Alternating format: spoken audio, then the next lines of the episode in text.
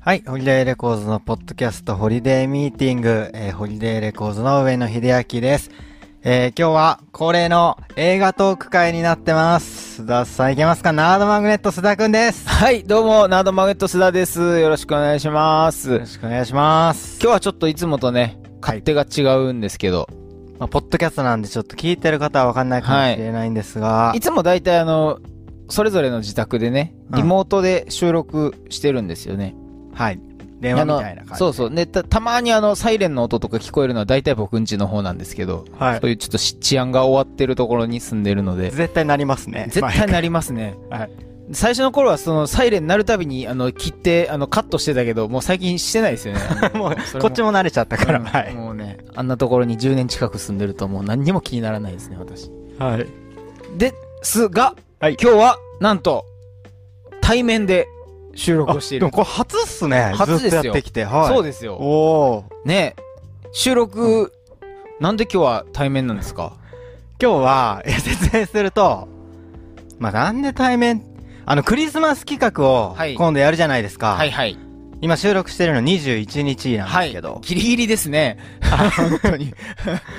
えー、12月24日に、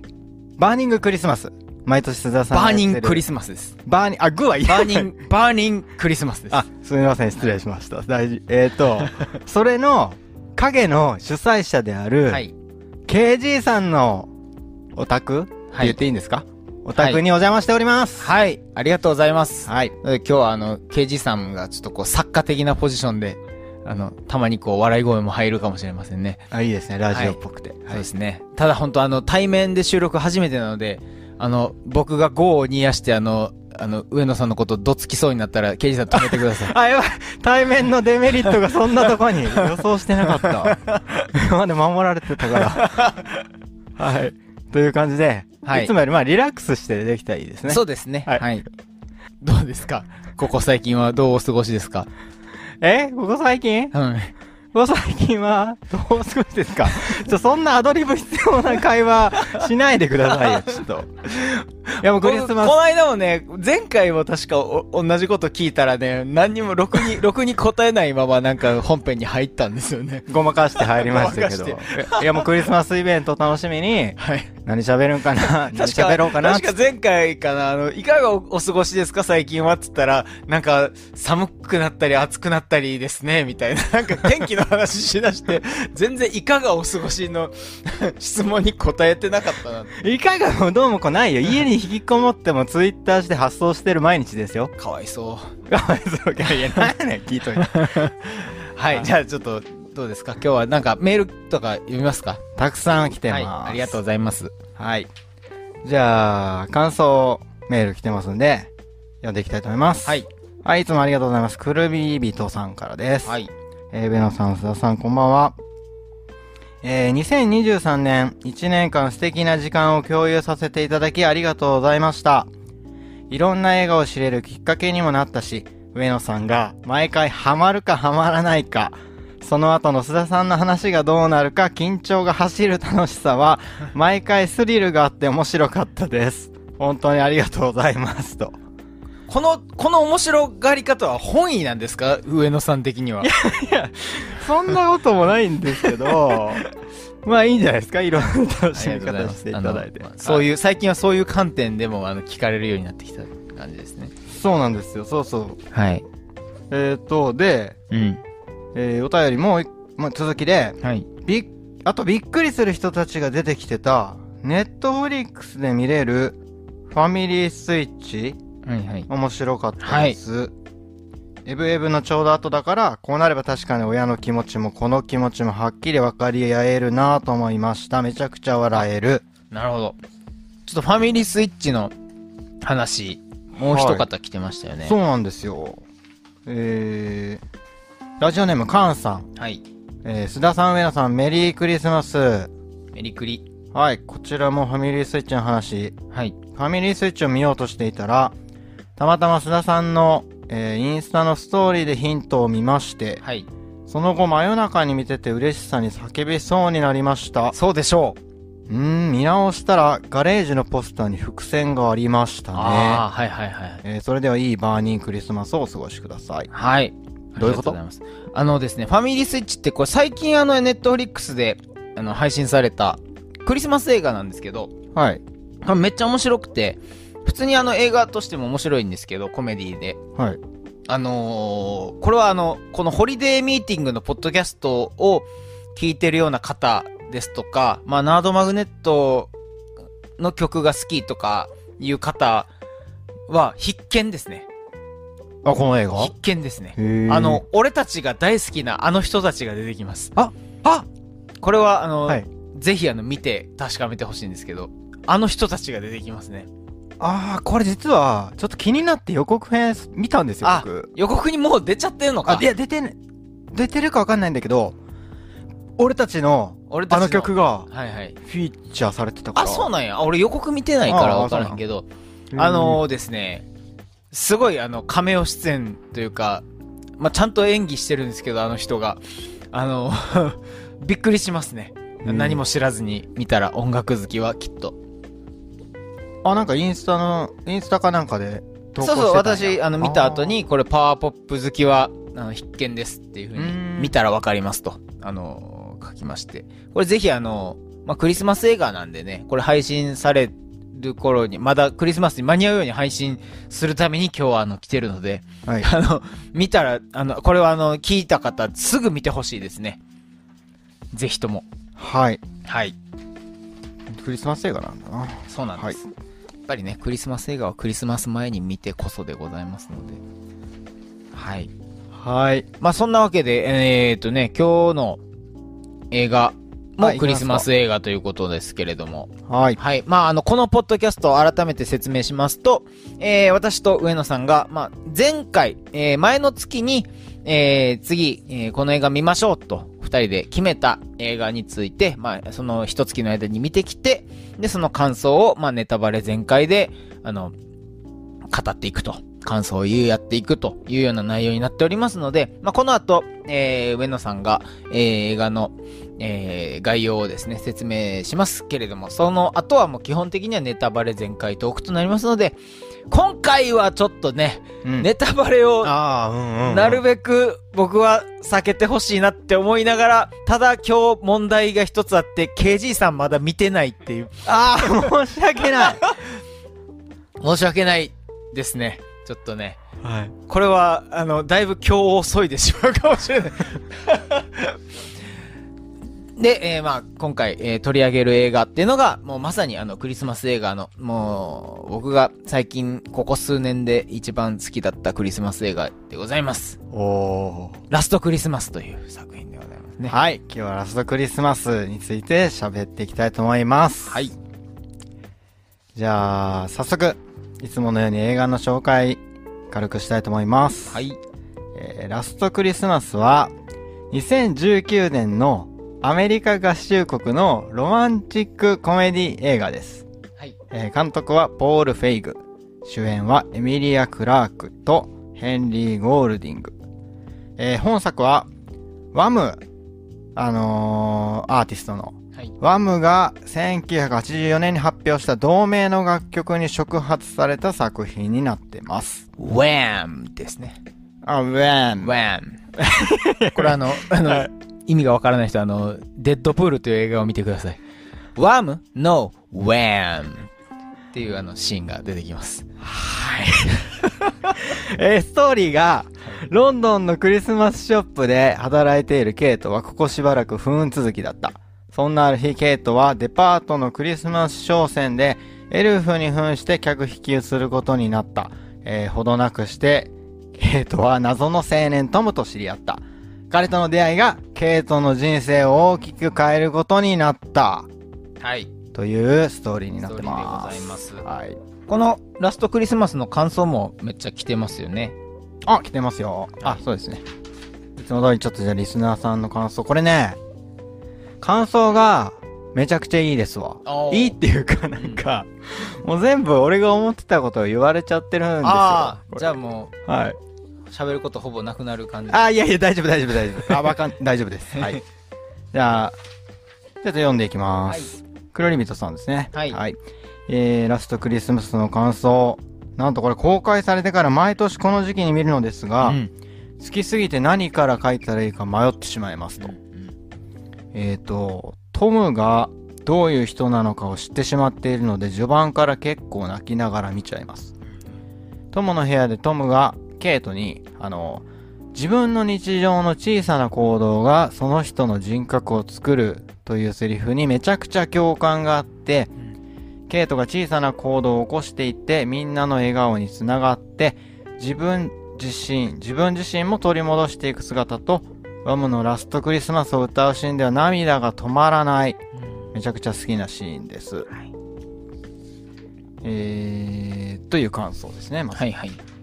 とか、えー、あ、これでしょ。えー、はるさんから。はい。上野さん、須田さん、こんにちは。はい。ラストクリスマス見ました。展開にびっくりしましたが、うんトムの言葉一つ一つに見終わった後にすごく心が温かくなる映画だなと思いました。日常の小さな行動がその人の人格を作るって言葉で少しずつ変わっていけるケイトが素敵だなと思いながら自分の普段の行動をもう少しちゃんとしようとも思いました、まあやっぱりトムの言葉に来てて、あでこれちょっと読んどくと、またちょっと別の視点からはいはいタカチーさんはなんか言ってくれてて、あタカチーさんのお便りで、うえーラストクリスマス見ましたあラストクリスマス I gave you my heart ってそういうことかそうなんすよねここっすねそうなんすよねあのケイトが謎めいた青年のトムと出会ってワクワクしましたが最後に全てを理解したケイトがどんどん変わっていって自分を取り戻してハッピーエンドになるのが嬉しい反面彼女は本当にそうしたいのだろうかトムがきっかけをくれたけどどこか彼の意思を継ごうとしているのではないだろうかとも思ってしまいました、えー、もともとケイトの中の良心的なものがトムとして現れたのでしょうかとまたなるほど高ね橋さんちょっといつもちょっ面とこれ白にい意見うんうんなるほどこれに関してはちょっと後で僕の考えたこともちょっと言ってみようかなと思いますはいいいです楽しみはいあとえー、とついでに読んどくと高知さんのはいはい12月24日のクリスマスイベントでは、はい話についていけなくても上野さんにはせめて興味があるふりをしてほ しいでも魂の抜けた「はーい」を少し楽しみにしています ちょっといじられてるんですけどそうですねあの本当にあの毎月思いますねせめて興味あるふりしてくれてしてますって、 してますし、興味ありますから、マジで。あります よ。あのリモートでも伝わるこの あのあ今今流したなっていうあの瞬間ね魂抜けてませんよ、高橋さん。はい。ありがとうございますありがとうございます。もう一通ぐらい読みますかはい。えーラジオネーム、カンさん。こちらもいただいてます。えーラストクリスマス、めちゃめちゃ良かったです。えー最初は勝手に王道の恋愛映画と思い込んで見始めていたんですが、いろんな要素が含まれていて、今後の人生で思い出していきたいことがあちこちに散りばめられていました。つまり、人生オールタイムベスト入りの映画です。と。はいであと、これですね。心に残ったバスのシーン。心に、うんあ、バスのシーンが心に残ったとそう。いいよねあそこね、うん日本も外国から移住してこられる方が今後多くなることが予想されます。戸惑うこともあるかもしれませんが、歓迎の気持ちを忘れずに持っていたいなと思いました。うんうんうんカンさんありがとうございます。はい、ありがとうございます。皆さん、えー、メールありがとうございます。ありがとうございます。はい、というわけで、ラストクリスマス。うん。はい、こっからちょっとじゃあネタバレ全開でいきますけれども、はい。どうでしたかはい、今回、ラストクリスマス。 はい。上野はハマったのか、ハマらなかったのか。もう何そのフォーマット確定すんの なんか。なんか嫌やな。はい、今回ラストクリスマス、私上野秀明は、はい。ハマりましたああ、よかったこれ毎回やんのかな今後。めんどくさい な。えーいや、本当にね、こはいはれ、あのーちょっと忖度してるわけでも何でもなく、はいはいはこれむちゃくちゃ良かったっすね。でしょめちゃくちゃ面白かったっす。はい。面白いし、びっくりしたでしょ、びっくりしま した。まあでも見ながら、うんあ、なんかちょっとミステリーっぽい、うんうんうんサスペンス、サスペンスじゃない、ミステリー謎解き要素あるなって、ああ、そう。はい、途中から思いながら見ていたんですけど。ややっぱそのそれはあのーちょっとトムがうん、あまりにもうん。実在感がないというか、そうそういう感じうで。さんくさいで。カラカラってこと ですかなんこいかつな、こいつなんやねんっていう、そういう感じ。う。そうそうそうそあう。なーんか不自然だったし、なんか、ところどころ病気だったとか、あはいはいはいはいなんかまあ、伏線めいたことを言っていたので、それがこなねん、か、うん、さっきメールにもあったけど、ラストクリスマス、I gave you my heart って、あ、もうそこですね。そういうことかよっうて、ん俺最初映画館で見たときびっくりして、うんあ、そういうことかって、その、うんもうあの歌詞の意味がうん。こんなに変わって聞こえるというか、あ、そう解釈するのねっていう、確かに。めっちゃ、なんかそこですごい、ふすなるほどってなって、うん、うん、わわかりますわかります。うんそっからずっとなんかちょっとグッときて、うん僕はもう号泣してたんですけど、うん。でも僕本当に、僕もその、とくるりびとさんと同様、まあ公開当初に映画館で見て、うん。で、そっから割と何回もクリスマスの時期に見てるんですね。うん。 2回するんですけど、2回目以降、そのなんか話を、そのお家を分かった上で見たら、うん。より、見ててもよりなんか、あの、感動しますね。2回目はそのもう、知ってるがゆえになんか、なんかちょっと別の角度からすごい見れたりもして。え、なんか伏線見たりとか。そう、まあ、だからその、まあ、こん、この映画って、うん。そのまあ、ラストクリスマスもそうなんですけど、あの、基本的にその、まあ、ワム、ウェームであったりちょっとわかんない。ワムであったり、あとそのジョージ・マイケルうん。の曲がいっぱい使われてるわけですああ、よ。そうでしたね。うん。ウキウキウェイクミーアップも。あ、そうそうそうそう。で、あのー、本当これはね、あの、どっから喋ったらいいんかな。もう本当に、だから、2回目以降はですね、うん。僕はあの、もう、僕正直その、ジョージ・マイケルの熱心なファンじゃなかったので、ああ、まあワ僕ムもそうの、ですね。ワムの曲は知ってるし、まあ、うん有名な曲は知ってるけど、ぐらいの程度の、あのーリスナーだったんですけど、うんまあ、この映画きっかけにいろいろこう、ジョージ・マイケルの曲聴いてって、で、ユーゴスラビアとかも関係あるのユーゴスラビアは関係あったっけなどう主やっ人たっ公のそけどの、うだっけ出身あのね、最初ね。いや、それは別にジョージ・マイケルは関係ない。どうだっけいや わかんない。多分、え、えっとね、いや、多分関係ないと思うけないどで、すかはい。あのーそのでもさ最初そのユーゴスラビアのシーンから始まるじゃないですかうんであそこでそのなんかその聖歌隊みたいななんかこう、まあ、合唱隊みたいな感じのうんうんところで、あれ、なんかまあ普通の映画やったらあそこでこうクリスマスソングでも歌うのか、まあ教会っぽい聖、聖歌隊っぽい曲を歌うのかと思いきや、うんあそこで Heal the Pain って曲を歌うんですよ。おまー。ず、はい。主人公、えー、ケイトの、まあ、あのー少女時代のケイトが、うんまずその一人で歌い出すんですよね。うんで、Heal the Pain。で、その Heal the Pain っていう、まあ、ジョージ・マイケルのソロの曲なんですけど、ど、ヒール・ザ・ペインもこの映画ではめちゃめちゃ重要な曲やなっていうのが、ああ、そうなんすこうか。改めてその、いろいろ曲を聴いた上で、歌詞を読んだりした上で、うんで、この物語のなんか全体の流れも知った上でもう一回見ると、あの曲がすっごい重要なんやなって。あの曲の歌詞にもまた感動することそうですね。になると。うん。へえ。であれ、その、えっ、と、2回出てくるんですね。シーンで言うと。うん。最初その過去のシーンでその、えー合唱合唱隊みたいな中で、うんみんなでその「ヒール・ザ・ペン」を歌ってたらそれが現代に、うんあ、のー現代のロンドンに場所が移ってロンドンの、まあ、あれパブかなパブでパブのーあのジュークボックスでねうんゲートが何回もこれを聴いてると。うんうんで何回も聴いてるからすごい男がナンパされて「この曲君好きなんだろ?」っつってうんこうナンパされるんですけど、まあだからケイトにとってあれはめちゃめちゃ大事な曲なわけですよ「うん Feel the Pain は」でまあジョージ・マイケルの大ファンだっていう設定じゃないですかうんであのー、ヒル・ザ・ペインをそうやってもうなんか一人で飲みながら何回も聴いてこの曲は本当にこの人にとって大事な曲なんだなっていうのがまず最初示されるんですけどうん途中まあはい本当に真ん中ぐらいかな、うんあの、トムの家に行くでしょ。トムの部屋に行って、えーはいで、あのーえーこう、もう、もう寝よっかみたいになって、うん歌を歌ってみたいな流れになるじゃないですか、うんうんうんあそこでもう一回「Heal the Pain」を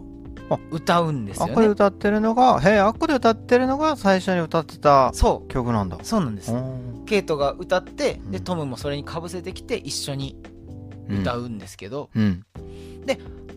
あの映画の中で、うんああそこをへ隔てて、うんあそこをきっかけにケイトの行動が変わり出すんですよああ、そうですね。そはい。へえ、ヒールザペインされたってことううーんというかも,、はいもともとやっぱあの曲はケイトにとって大事な曲でうんですごい歌詞もねなんかもう本当にめっちゃいい歌詞で、うんうんもうすごい優しい歌なんですけど本当にあの How もうサビのとこ「How can I help you? Please let me try to I can heal the pain that you're feeling inside」っていう、うんあの僕にまあ本当に君はすごく傷ついていてうんあの君の心は凍えていってあのこの世界の中でどうやったらその君の心を温めることができるんだろうと僕には何ができるんだろう、うんえー君のその傷を癒すためにうん何かできることがあったらさせてほしいっていうか歌詞なんですね。うーん。であれでやっぱりそのゲートってずっとそのまああのー手術を受けた以降そのなんか自分自身がちょっとなんか自分自身がなんか違う他人のように思えるというかうんなんかすごくこうなんかなんかモヤモヤしてなんか満たされない日々を送ってるから、まああの割と序盤は結構あの無軌道なもういろんな人に迷惑かけて、うん自暴自棄ってそう言自葉暴自が棄なママでしたねうん。なんか感じの生活を送ってるんですけど、うんあそこでもう一回その自分にとって大事なこの「ヒル・ザ・ペイン」うん。っていう曲をちゃんとなんか思い出したんじゃないかなってうーん。このこの曲の優しさというかあにもを思い出したことであ。うん。そのあ自分を取り戻したって感そうじだねそうそう翌日からのその行動がどんどん変わっていって、うんもう困っている人には手を差し伸べようっていううん。そういうマインドが生まれてきたんじゃないかなっていうふうに思ってるから、だから、僕はあのさっきのそのメールでね、タカチーさんかな、うんあの、えっとトムの意思をうん。継いだ、あれは彼女は本当にそうしたいんだろうかっておっしゃってたんですけど、僕はあれはもうあの、彼女が自分を取り戻したんやと思うんですよ。うんうんやっぱその、もともとその、もともと自分の中の大事な曲うん。うん、に、の、あーその、なんていうか、エッセンスをに触れたことで、うんうん、なんか自分自身をそうやってあのーなんかがなんやろな行動行動を変えていくきっかけをそこでうんなんか自分でこう得たというかもちろんそこに映画のは、演出的には、その昔の自分の象徴的な感じで、うん、あの歌もなってるんですね。だしそこにそのトムっていうやっぱり優しいうん。心を持っためちゃくちゃ優しい心を持った男のうん。それこそねハートをもらってうん。ハートを受け取ったことで受け取ってそのトムのハートとそのジョージ・マイケルの歌の優しさうん。が重なっていって、でこうケイトはそこでちょっとこう変わるきっかけを得たんじゃないかなっていうのが私のうーん。あのなんていうか何回か見て思ったのはそういう感じですねうーん。あの曲も重要なんですね。重要ですね全然本当に気づかんかった。ちょっとみやっぱり見るとあの曲をやっぱり何回も聴いちゃいますね最近もすごいこの曲ばっかり聴いてるええ逆本当に。にいいんですよいい感じまあ普通優しに、その、病気だったあれを癒すっていうのともかかってて、んかああいいなるでほすどねね。ううんんうんうんうんそうですね本当にもうね何回見てもいいんやな。いいですねジョージ・マイケルの話で言うとちょっとこれもあのちょっと最近気づいた小ネタなんですけどねはい。あの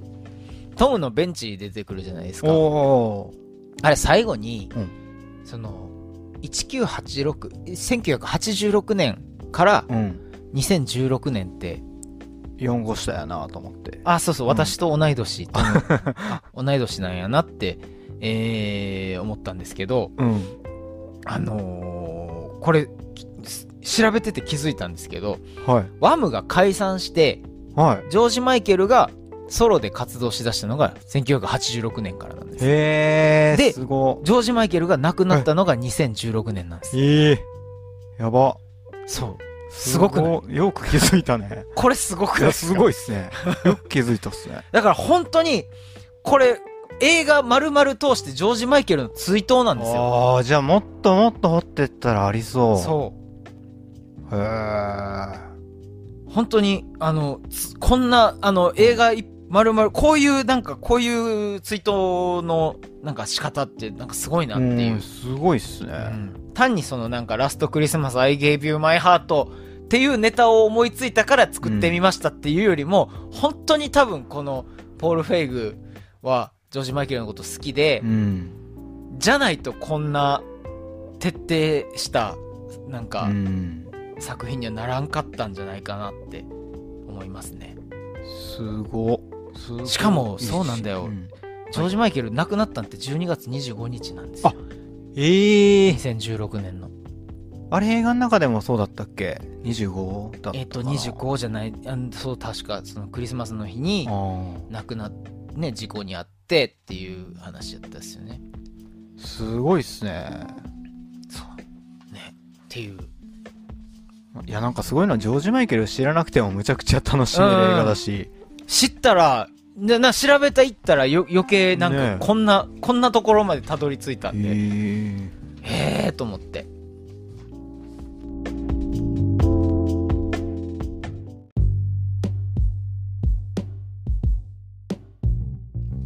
あのー、トムの、はい。トムとのそのシーン、さっきから言ってるシーンってむちゃくちゃ大事というか、うんあそこがもう、この映画のメッセージやなと思ったんですけども、うんうんトムが言ってることが、うん本当えーお便りでもくれてた、うん日常の小さな行動が、その人の人格を作るうん。う。ん。これが、すげえいいなっていうのはう、ん。いいな。なと思って、うん。その後うん。うの、ん。シェルター、はいはい。あれなんすかねハローワークみたいな。まあななんんかて言ったらいいんそかなの炊き出しみたいな感じかあな日本日本でそ言うっやたねら日本で無理やり言えばといううか、んあそこで歌うシーンがやっぱり素晴らしいですね。俺はあそこで泣きそうになりましたね。わかるあれは良かったっすねめちゃめちゃあそこで歌って、うんえー、初めてコインをおじさんが入れるじゃないですか。あそこめちゃくちゃいいですね。うん。からこううんそっからそうそうやからその後ああの辺からこうどんどん行動が変わっていくんですよねケイトのねでケイトっていう ケイトもその さっき言ってたまバスのシーンもそうなんですけどうん。あれも結構重要だなと思ってて、その、まあバスに乗ってたら、まあ、うんその、これ、舞台が、えっと、ロンドン。ロンドンなので、あの、ブレグジット、いわいわゆる、あの、EU 離脱うん。するかせんかみたいな時あー期じゃないですか。それで、その、あれって結局、あの、国内で、その、移民に対する、その、 排外的な、あのムードが高まってったことで、こう、結構国民投票とかもされて、うん。決まったっていう流れがあったじゃないですか、確か。 うん。うん。うん。勉強になります。あの、だからそ、その、まあ、なんかそれを象徴するシーンが、あの、バスのシーンあで、あ。てめえら英語、英語で喋れや、みたいうなんことを、こう、あの、移民の人が言われて、うん。で、あそこで、ケイトは、ずっと家族から、あのーカタリーナ、カタリーナって、あそこもね、最初から気になったね。うん。あのーあなたの本当の名前カタリーナでしょって、うん。カトリーナか、カタリーナ、カタリーナ。カタリナ。カタリーナ、うんカタリーナって言われてね。で、いや、私、ケイトやしっていう、あの、言言ってたのが、あそこのバスのシーンで、そうやってこう、あの、差別を受けたうん。人たちに対して、あの、私はカタリーナですって。うん。私の名前はカタリーナって名乗るっていう、なんかあそこもすごい僕は、めっちゃグッときたですね。うん。うん本当にさっきもメールでもあったけど、やっぱああいう、ああいうムードっていうのはどこの国も、なんか似たような状況なんだなって思うと、結構、あの、すごくほのぼのとした、あのー後味の映画の割に結構ああいうショッキングなシーンもあったりして、うんう。ん。なかなか、なかなか、あのー味わい、いろんな味わいがありますよね。いやーあそことか見てたら、あれ思い出しましたね。あの、過去のカセットテープダイアリーズかな。うん。あれもね、イギリスでそういうちょっとねえ、ね、あれもあイのギリスだったから。移民に対するちょっと排外的な感じというかね、うんそういうのに対に直面してる人たちの話だったよね、うん。だってでもあれはねカセットテープダイアリーズって何年の話って話ですよねだから全然時代違ったそもんうね。そうそうで現代のこのねラストクリスマスにおいても似たような状況っていうのは本当になんか嫌な気持ちになりますけどね本当ねそうですよね、うんなんか映画で普通に、えー、言ったら悪い方のあるあるなんですよね、そうそうだそかうら描くぐらいだから、うん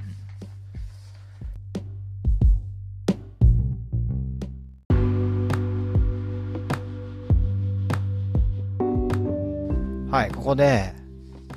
まあ、今回クリスマス映画ということでまたやってきましたけどはいはい僕的にクリスマス映画のはいお約束はい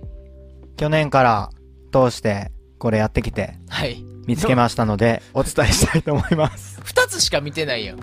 二つしか見てないんだけどしかももう一つはあなたが一番ハマってない東京ゴッドファーザーズじゃない いや、そうなんですけどね。そのことも比べて、はいはいクリスマス映画、だから、須田さんもクリスマス映画撮ろうと思えば、これ抑えれば撮れるから。 はいはいまず、まずですね、クリスマス、3つあるんですけど、うん1つ、天使の存在ですね。はい、この映画で言うと、うんおそらく、まあ、おそらくじゃないわ。この映画で言うとトムなんですけど、そうですねはい。うん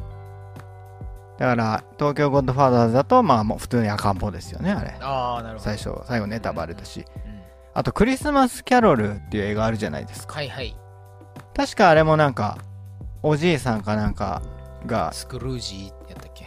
なんだっけ、なんか奇跡、なんか、願いを叶えてやろう的な感じだったっけ。とりあえず天使が現れ て奇跡を起こす。天使が現れて奇跡を起こすっていうのが重要です。はいはい。はいトムが奇跡をうん起こします。はい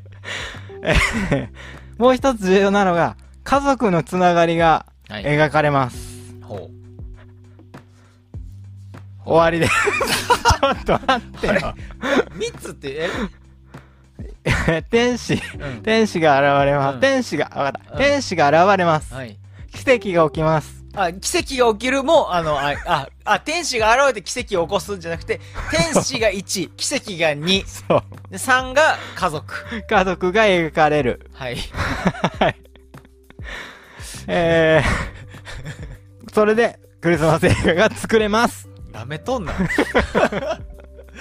そうっすか。で も、よく考えてください。本当にそうなんですよ、クリスマス映画って。はいはいはいホームアローンもそうでしょはい家族の絆の物語ですそかうでら。すね。はうい。ん。で、そうでしょまあ家族もそうやし、やっぱこの、でもラストクリスマスにもなんかやっぱりこう、こう根付いてるスピリッツ、クリスマス映画のスピリットといえば、はいやっぱなんか、本当に、あの、困ってる人には手を差し伸べようみたいな、とあー。か、まあそういうちょっと孤独な、孤独な人にも奇跡は起こりうる、それなん起こりうるか、孤独な魂にもうん。優しい夜はやってきて奇跡は起こるんだよっていうのがなんか僕の僕的にはあのいいクリスマス映画のなんかあ、保管していただきま したね。ごめんごめん。でも、東京ゴッドファーザーズの感想でも、うんそう、孤独なうん人にもみたいなメッセージいだたかだらいねてあれだってたんですよ、あね。れだって主人公のはみんなホームレスなわけじゃないですかうんこうやっぱり社会からこう、うんどうしてもこうなんか社会からなんていうか見なかったことにされてしまいがちなうん。人たちにも、あのーちゃんとなんかあったかくて優しいそんな一夜はやってくるべうき、んうんうん。それがクリスマスの奇跡なんじゃないっていう、うんすごいね、この映画は、本当に。うん、だから、いやそういう要素もやっぱりねやっぱ通ずるところはありますよねいや、むちゃくちゃいい映画ですわ。なんかその、ね、困ってる人に手を差し伸べようでねさらにはもう心臓まで差し上げちゃうっていうね すごいですよ本当にねすごいっすよね。あ、あといいなと思ったのは、この映画を見たらやっぱり、あのー自分もちょっと変わってみようかなっていう気にさせてくれるというか、うんうんまあ、家族に連絡してみようかなだったり。うんうんだなんかすごいのは、この映画を見ることによって、逆になんかき奇跡が起きるというか、はいはいはいはいなんかそんな映画なのかなとも思いましたけどね。うん。でね同時にやっぱさっき言ったみたいなバスのシーンとかもあったりとか、うんそのあのお母さんもやっぱりねユーゴ旧ユーゴからこうあの逃げてきた人でなんかそのお母さんもすごい悩んでるわけじゃないですかそのニューあースそのブレグジット関連のニュースを見て私たち追い出されるんじゃないかとか、うんわあなんかエブエブも思い出したな、今。そうでねなんかそういうちょっとこうピリッとした部分も描きつ つあとそのなんか綺麗事だけじゃないのもよくてあの、お母さんにそのケイトのそのお姉さんがねあのどあー同性の恋人がいるっていうのを、うんあの家族に言い出せないっていうまああのエブエブともうん同じ話ですよね、あのそれをこう言い出せずにいたんだけども最後最終的にはちゃんとあの家族のパーティーでうん。にあの招待してうんみたいな、であお母さんも変わったんだなって思いきやなんかあのなんかレズビアンデザートはみた いな最低な 最低な発言をするっていうなんかあのあのバランスとか面白かったですね。ああ、面白いですね まあこんなもんだよねっていうねまあちょっとずつ、うんまあこうこうやってちょっとずつ一歩一歩変わっていくしかないんだろうなっていう、なんかあの辺のなんあかーまあリアルさじ加減とかも面白かった、うんいいっすね笑っちゃいますねあれはねうん。そう、エブエブと通ずるところも、あね、やっぱりその、はいあってね、あの、そういう家族の問題もそうやし、何よりもあの、ミシェル・ヨーが出てるて、あ、やっ、ぱそうよね。言ったやんけ。あ、 言った。先やっぱ月、そうよね。ほんまに俺の話聞いてへんな。聞いてるんですけ ど、ちょっと、それミ初シェル・心ヨー、者やから。あ、ミシェル・ヨー出てるから、あ、こう繋がってますねって話したじゃないの。やっぱそうっすよね。はい。やサンタ、サンタですよ、サンタ。うん、うん劇中でそう呼ばれてるそうそうそうそうやっぱそうっすようねん、結構でもちょっと見た目全然違ったんでそ の役どころが全然違ったからね、ミシェル・ヨーのでも役も良かったですね。あの、あのドイツ人のおじさんとあの、一目惚れするシーンとか最高でしたけどね。あれも面白かった面白かなったでうんこのミシェル・ヨーとあのトム役のヘンリー・ゴールディングっていう人はあのあれですねクレイジー・リッチっていうあのラブコメロマコメ、まあ、アメリカでつアメリカ映画なんですけど出てくるのが全員その中国系の人たちっていうへあえのでもめっちゃそれがヒットしそれがめっちゃヒットしたことで結構その、あのアジア系のそのハリウッドにいるアジア系の俳優の人たちがはいどんどんこう進出するきっかけを作ったみたいなそのへえエブエブのあの旦那さんのキーホイクアンさんもそのクレイジー・リッチっていう映画がめっちゃヒットしたことによってあ自分もまだ、そのずっとあの俳優業を辞めてたんですよあの人うん子役でずっとやってたけどインディ・ジョーンズとか出てたけどうんあの、なんかしばらく役がもうもらえなくなあっあちゃって。それは覚えてるその話覚えてますよはいで、あのーずっと裏方でやってたのが、あのークレイジーリッチがすごいヒットしたから、もう一回やってみようってなって、エブエブのオーディションを受けたみたいな。へえクレイジーリックレイジーチリッチ。いやなんか多分ずっとアジア系の人はもう映画で出る役柄とか限られてたんでしょまあ、ねそうっすね。んそれがこう、どんどんどんどん最近はうんあの広がっていってる幅が広がっていって、ね、あのーね、その、ミシェル・ヨーとかもそうやし、うんクレイジー・リッチに出てたオクワあーオクアフィナさんとかもそうあのーあの辺はの人たちは最近 MCU とかにも出てたりとかなんかステレオタイプなあれにはめはめ込められてたけど違ってきたああ感それじもはあるうんってうこんだっとてよね。ねあのーだってこの「ラストクリスマス」だってあ本来その元昔の感覚やったら、うんヘンリー・ゴールディングがねこんなあのーなんていうか、うんエミリア・クラークの相手役うんじゃないじゃないですか、うん絶対なんかちょっと友達のお調子者アジア人枠みたいなさあーうん でアジアアジアネタで笑うギャグアジアギャグみたいそうそうそうそうなそうなんかでもこのヘンリー・ゴールディングもミシェル・ヨーも全然そんな役柄じゃないじゃないですか、まああのねミシェル・ヨーさんはそのアジア系だからこそのなんかアジアからのまあ移民だからこそのちょっとこうあのキャラクター的な深みみたいなのもあるけど、うんうんでもねあの本当に昔だったらこの人たち全員白人だったような、白人キャストだったやろうなっていうのがこう変わってきてるのがこの辺のうん、いや本当僕らが見てた90年代の映画とかはそんな感じだもんね、ねうんいやだからキャスティングも面白いですよねちなみにエミリア・クラークさんこのケイトのあのエミリア・クラークさんはあの「無能のモーゼス若月」が大好きなはいゲゲーム・オブ・スローンズのあのーあれですよえっ、とデナーリス・ターガリエンですよえーっあとのはいはいどんな役ですかあのーすごいすごい人です ああでもすごいですねあ人の気者なんですね人気者ですねめちゃくちへーゃあのーゲーム・オブ・スローンズでももう結構屈指の人気キャラというかへえあのーいろいろ、いろいろ苦難、苦難の道のりを経て、うん最終的には、あのー一つの国を、あの、もう、もう全部焼き尽くす。 めっちゃ邪悪じゃないですか怖っそんな、あの、あの、すごい辛い目に遭ってきた、あのー、デナーリスがね、デナーリス女王が、うんこんな楽しそうにしてて、俺は嬉しいですね。あ そんな楽しみ方あのも ゲーゲースローをあの完走した人はぜひあ の見てほしいです ねこのラストクリスマスはねああよかったね別の世界線 でこんなこんな楽しそうにすごいなもう今の映画すべてゲースロか MCU とつながっているとあそうですねやっぱり人気シリーズなんでねあとそう そうあはい監督の話もちょっとしていいですかはいどうぞポール・フェイグさん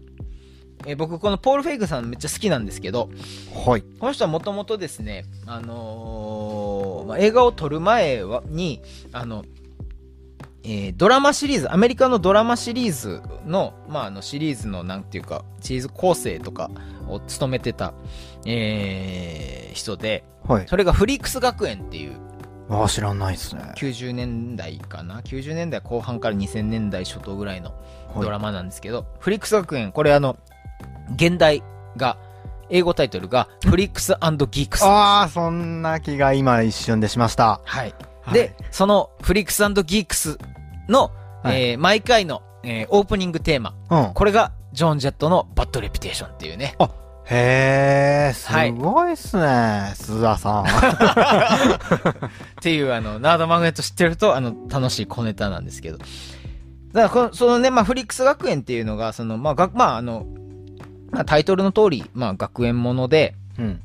あのー学園コメディなんですけど、その、ポール・フェイグさんが、まあ、シリーズの構成を務めて、はいで、制作総指揮を務めたのがジャド・アパトーさんという人で、うん。このジャド・アパトーさんって人は、後にその、なんていうか、あの、男、男たちの、なんていうか、おじおじさんたちのコメディみたいな、あの、潮流をへーなんか大きい潮流を作る人で、まあ、あの、代表的なのが40歳の童貞男とか、あノックトアップ、無計画の命中男とか、なんかそういうね、なんかすごい男同士の、なんか大人になりきれない男同あ。士うの、ーなんんかコメディみたいなので、すごいあの爆発的に人気になる人なんですね。へえ。で、そんな中、まあそのジャド・アパト一派のこのポール・フェイグさんはい。は、あのー2011年にブライズ・メイズっていう映画を撮るんです。うん。それはそのそれまでジャド・アパトが取ってきたそのまあその男同士のわちゃわちゃみたいなコメディをもう全員女性でやろうとしてるのがへえ。ブライズメイズっていう、まあ、ブライズメイズっていうそのブライズメイドってあのあれじゃないですか、あの花嫁のなんていうの付き添い人みたいなへーあの結婚式でその花嫁の友達が3人かうでんその一緒にこう準備をしたりとかするみたいなあーなんかそのアメリカの文化結婚式文化、まあ、そのブライズメイドたちみたいなうん。その女の人たちがまあもう本当にわちゃわちゃすごあーい下品面白なシそうーンとかもあるんですけどはい。今までそのジャド・アパトーが男たちでうん取っ。てきたやつを全員なんか反転させてうんうん。女性を主役にしてうん。撮っ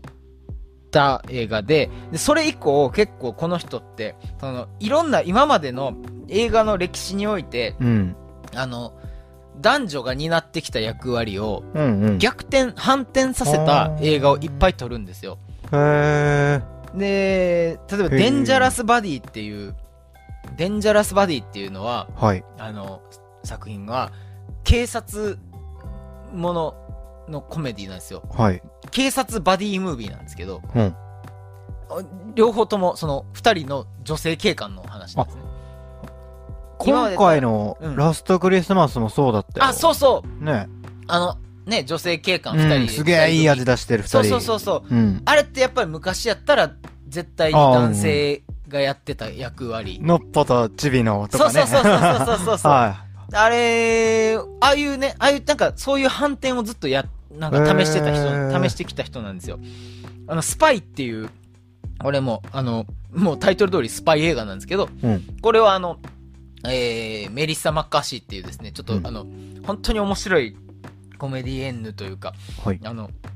本当にアメリカのコメディアンでもう僕もかなり上位ぐらいに好きなうん。あの太ったおばさんなんですけどうんめちゃくちゃ面白い人でこの人が主役なんですよねスパイ映画のにおー、面白 そう。全然そのジェームス・ボンドみたいなそんな感じじゃなくて、うんあの 本当になんか中年のぽっちゃりしたおばちゃんあがめっちゃ面ス白パイそう。映画で、うんしかもそそうそうやって主役をそう女性に据えるだけじゃなくて、うん。あの、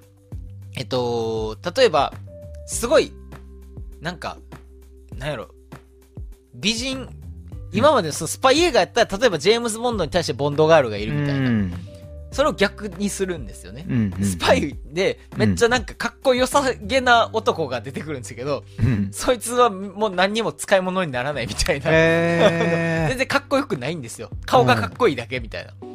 あの、ー。はそういうね、なんか結構なんか、試みをずっとしてる人で、ー。うん。で、まあ、いっちゃん有名なのはゴーストバスターズですね。ゴーゴーストバスターズのリメイクの方。リメイク。クう、ん。全員女性にしたんです。はそう。で、それはまあ、あの、旧ゴーストバスターズファンからすごい批判はされたんですけど、ー。うん。いや、僕はめちゃくちゃ面白いと思ったのになっていうので、すごい、なんか、あれが失敗作みたいに扱われてるのはすごい、なんか納得いってないというか、僕このちゃんとあなんかそういう多分ジェンダー的なあれで語られることもあるけど、うんうん普通に映画としてもすごい効果的というか、うんうんそうそう面白いんですよ、うんうん全部、うんでも僕ほんとねこの人大好きなんですけどねはああのブックスマートもそういう感じスマートまあそうですねあの今までやったうらんその童貞の男の子たちがっていうのが、あの女の子が主役になってまあ似たようなことをやってるんですけどうんっていうなんかねそういうブックスマートとかにが生まれる土壌をちゃんとこの人がポポール・フェイグさんんが頑張って作ってたのかなっていう気はしてますね。へーなんかそういうなんかあの試みをずっとやってた人なんで、あのー本当に、あのー掘ってみると面白いと思いますね。えーっと、うんすげえ面白いですゴゴーストバスターズもポール・フェイグなんですかポール・フェイグ版の「ゴーストバスターズ」もあります。ます全員女性っていうね。全員女性だけどそのその中にその雇われるなんか電話番電話当番として、うんあのイケメンが雇われるんですよあのマイティー・ソーあの MC のマイティー・ソー役のクリス・ヘムズワースが雇われるんですけど、うんめっちゃアホなんですよイケメンのにイケメンなだけで、ほんまにアホなんですよ。っていう、なんか、あの、そういうね、えーなん面か、白 いね男は、男は特に、もうとにかく役に立たないみたいな、そうういうことをなんかもうわざとやってるっていうね、面白いです、本当に。ポール・フェイグさんはい。ぜひ、あの、ちょっと、いろいろ掘ってみると面白いと思います。はーい。じゃあそろそろはい。お時間かなと。あ、そろそろですか。はい。早いですね。はい、早かったですか いやいやよかっはい。まあそんな感じで、えっと、まあ本当にこれ、えっと、クリスマスのイベントにね、間に合わすために今日は大急ぎで、あの、収録して、大急ぎでアップしてもらうんで、 あの、こういう、本当にラストクリスマスみたいな、こういう映画は本当にやっぱ今、このタイミングで見てこそですので、ぜひ、あのこれを見て、クリスマススピリットをですね、はい。あの感じていただけたらなと思いますね。た。はい、私上野もハマりました。ハマりましたありがとうございます。はい、ありがとうございます。というわけで、ラストクリスマスでした。はい、ありがとうございました。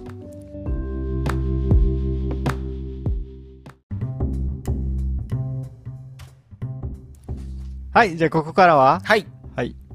ここからは、来月の映画決めたいと思います。はい。新年一発目の映画になりますけども。ね。あのはい先ほどちょっと上野さん、ファミリースイッチ興味示してましたけど、あの、ファミリースイッチはクリスマス映画なので、はいあの 1, 1月にはやりません。あー、あダメのです皆さか。んも、あの、今これ、あの、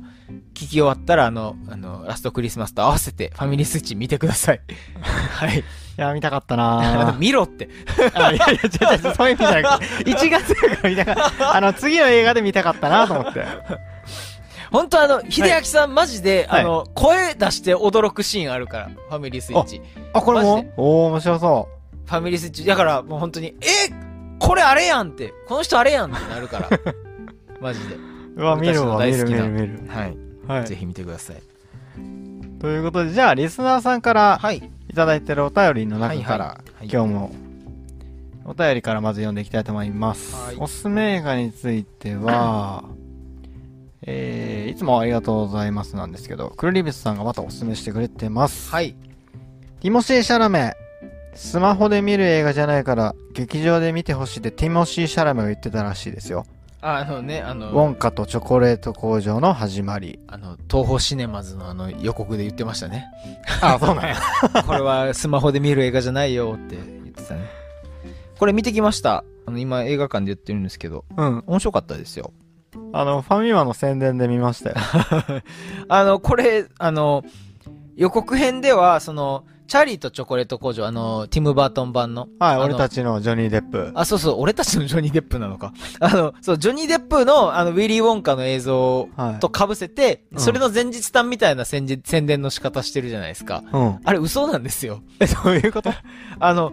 えっ、とまあ、同じその、ロワルド・ダールの原作の映画化で、70年代にも一回作られてて、夢のチョココレート工場っていうのが、あの、あって、はい。映画、これ UNEXT で見れるんですけど、あのーこっちの、そっちの前日談なんですよ。あ、そういうことそう。だから、あのウンパルンパの見た目とかも全然違うんですよ。 ああ。そうそう。70年代のはい夢のチョコレート工場の方のウンパルンパ族が出てくるんあへで、ーで、さ、音楽とかも、うんあの、そっちをし、あの、なんか、そっちの音楽を引用してたりするんで、そう、俺コンビニで、でも宣伝見て、あ、あれの続きっていうか、いあれスピンオフなんだと思ってましたよ、ジョニー・デップの。ジョニー・デップね。の方とは全然違うんで、違うんだだから、あの、結構、あの、感想検索した ら、うん騙されたっつって怒ってる人が、その、ジョニー・デップ版が好きな人がめめっちゃ怒ってて、はい。だから、あの、そういう、なんか、まあ、それはでも悪いのは配給だと思うの で、あーなるほど。あはの作品に罪はないので、あのそういうちゃんと、あのそういう文脈を踏まえていくとすごく面白かったです。いなるほはいど。えーあと、もう一つ、あ、あともう一つおすすめしてくれてて、はい王道ではありますが、アバウトタイム。あー愛おしい時間について。はいはいはいはい。みんな好きですね、あれ、本当に。へう。んおすすめなんだ。うん。うん。ありがとうございます。はい。えーと、あとおすすめが、あ、おすすめというか、はるさんからお便りで、はいはい。新しく何かを始めようとするときに見るとおすすめの映画あおっ。たら教えてくださいだって。あー、何かを始めよう。なんだろうなあのですね、これちょっと、あのー、24日のイベントでこの映画の話しよっかなってちょっと思ってたのがあって、はえっい。とバーナデット、ママは行方不明っていう、今年公開された作品がありまして、はい。これ割とそういうあのなんていうか何かを始めまた何かまた何か始めてみようみたいななんかそういううんバイブスであのリリスタートスタート的なうん。なんか気持ちになれる映画かなって思うのでおすすめですはい、またじゃあ、はいクリスマスイイベベンントトでで、も、バーニングクリスママスで、はい。はいしっかり聞きます。はいはーい。えー、おすすめというか、まあ、それぐらいかな。あと、じゃあ、俺が個人的に気になってる映画も言っていいですかはい、えーネットフリで見たんですけど、うんあ、まず定番系で、ジョーカー、はいはいダークナイト。おおおこおの辺見てないんですよ。あそうなんですね、はいええとか、ネットフリでシンプルに気になったのが、ウッドストックのドキュメンタリーがあああのはい99年のはいはいうんうんリンプビズキットうんうんうんがじ、まあ、リンプビズキットがというか引き金ではいはなんいかえらいことになったで有名なあへえあなんかあったねネットフリックスでなんか上がっててへあー面白そうってなったっすうね、んうんあとシンプル気になった映画「南極料理人ああ懐かしいはいはい」なんはか面白そうでしたねこれいウッドストックこれとんとんでもカオスウッドストックあそれそれそれ1999あなるほどこれあれじゃないこれ映画っていうかなんか3エピソードのああドキュメンシリーズなんだ4 5 0分1話4 5 0分のやつ3話みたいな感じみたいですねでも面白そうやなこれ見てみよでうしょまあ映画ではないのかうんあとこれやっときたいかなっていうのがありまして、うんうんジブリお「メアリと魔女の花え見てない俺それ、」あ見てないですか、ん、俺俺ね実はねジブリ弱いんですあんまりあんまりハマってないんですかあんまりそんなみんなほどそんな好きじゃないあのおトトトロは大好き トトロはトトトロは俺セリフ7割方言え るはい トトロはみんな好きだし7割って弱いしなセんリフか78割言えるあすごいですねうんお父さんキャラメルおありが とうメイ隠れておまわりさんじゃなかったなんで逆にトおーいこれ冒頭のあのシーンでなんで逆にトトロは好きなんですすかトトロはあの昔そのあの実家で親があのビデオに撮ってくれたやつを本当にもう文字通り擦り切れるまで見,、見まくったからですね金曜ロードショーかなんかのそやうつそうはそうねもう子供の頃あもうるね死ぬほど見たんで、あいいですね、はいトトトロトロは大好きトトロええ他にはジブあでも一応見てるんでしょジブリまああの早尾は全部見てます、早早尾以外はあんまり見てないですあれこれあの早尾じゃないんだっけじゃないです。メアリーは、えっと、よ、米林さん。あのへー、あれでしょえっと、アリエッティとかの人でしょあアリエッティ思い出のマーニーうんーの監督だ。なるほど、うんメアリー、あ、これ見てないな。いいんじゃないですかはあ、はあはあはあ、あの、あーちょっと怖い なーアニメは怖いなーアニメ怖いし、ジブリって、ようわからんとこあるや ん。ようわからんやつあるやん。あの、君たちはどう生きる生きるかもね、本当に、あの、最初から最後までようわからんかったから、あ、そうなんや。うん、すごかった。なんか、お、おじいちゃんの、おじいちゃんのなんか、壮大な夢を見させられてる感じ。あー。どうしましょう。はいはいどうしよっかなえおじゃジョーカーとかはあれなんですかなんかきょ興味を持ったってことですかまあ、一般教養とし一て。般教養はい。でもそっかだからその全然どれも知らんってことですよねバットマン系のやつあー、まあ、オリジ、要はその90年代のは見たよ。ああそれこそティム・バートンのやつあ、そうそうそうそう。はいはいあのーあれでしょジョーカーをあのあの人ジャッジャック・ニコルソンニコルソのンジョーカーあれは、あの、リアルタイム子供の時に見た。おえーうん。はいはいはいはいあじゃあまあ一応じゃあジョーカーがジョーカーとかはわなんかそのバットマンとかジョーカーのその基本的なはい。知識はあるけどみたいな感じそうですね。ああでもダークナイトってあれ実は2作目なんですよねそのシリーズのあのえ、あ、そうなんだ。あのクリストファー・ノーランああ、うん、うん。監督のバットマンシリーズの2つ目なんですよ、うん。ああ、はいはうい。んまあ、ジョーカーはでもあのジョーカーってあのホアキン・フェニックスのジョーカーはうん。あの単体の一本の独立した作品ですけどおだおから、まあ見るとしたらジョーカーの方がいいかもしれんなって感じ確かに。うんいやー、これ、ダークナイト見ようと思ったらバットマンビギンズから見た方がいいから、わかりまし。うんっていうのがありますどうでしょどうでしょうでもなんかそういうなんか、そうかアメコミ的なやつあでもまあガーディアンズはやったけど DCDC 初ですねうおお DC、いいっすね。やってみますジョーカー今度ね新作作ってるって言ってたしええー、そうなんや。う。うんん、久しぶりに僕も公開当時に見て以来なんで見てみたい気もみまちょっと見返すとどうかなっていう気もするしじゃあちょっと、おすすめもいただいておりますが、はいここはちょっと新年一発目、はい大ネタ、大ネタいきますかジョーカーということで、はいいいでしょうか一般教養としての。一般教養としての。なるほど。一般教養か。ってことは結構いろいろあれですね。いろいろ僕もいろいろ頑張って勉強して説明した方がいい感じで すね。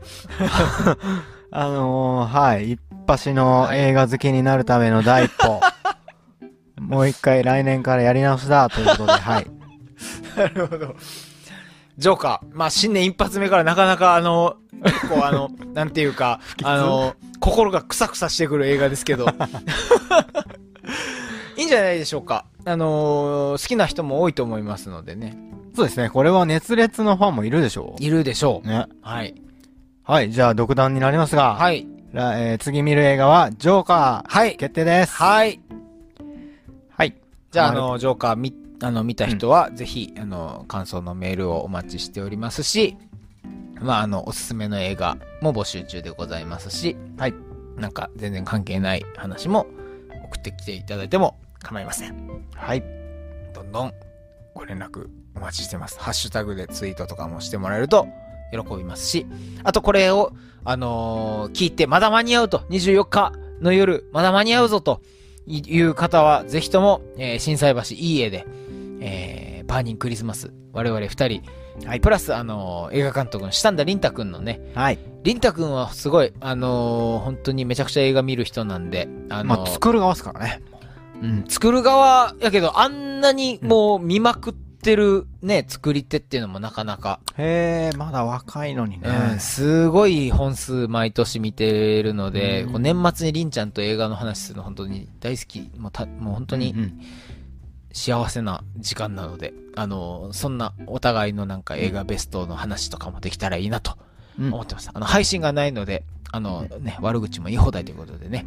あの、僕はあの、映画ベストも発表しますし、ワーストも発表しようかなと思いあまあ、す。マジですか。今今年一番 ムカついた映画の話もします。はい。いいですね。はいおー楽しみ。はい。はい。えー、はい、これ聞いて、ぜひぜひまだ間に合うので来てください。お願いします。はい。ということで、じゃあ今日はラストクリスマスについて語りました。えー、ナードマグネット須田くん。はい、今日もありがとうございました。ありがとうございまし。た。さよなら。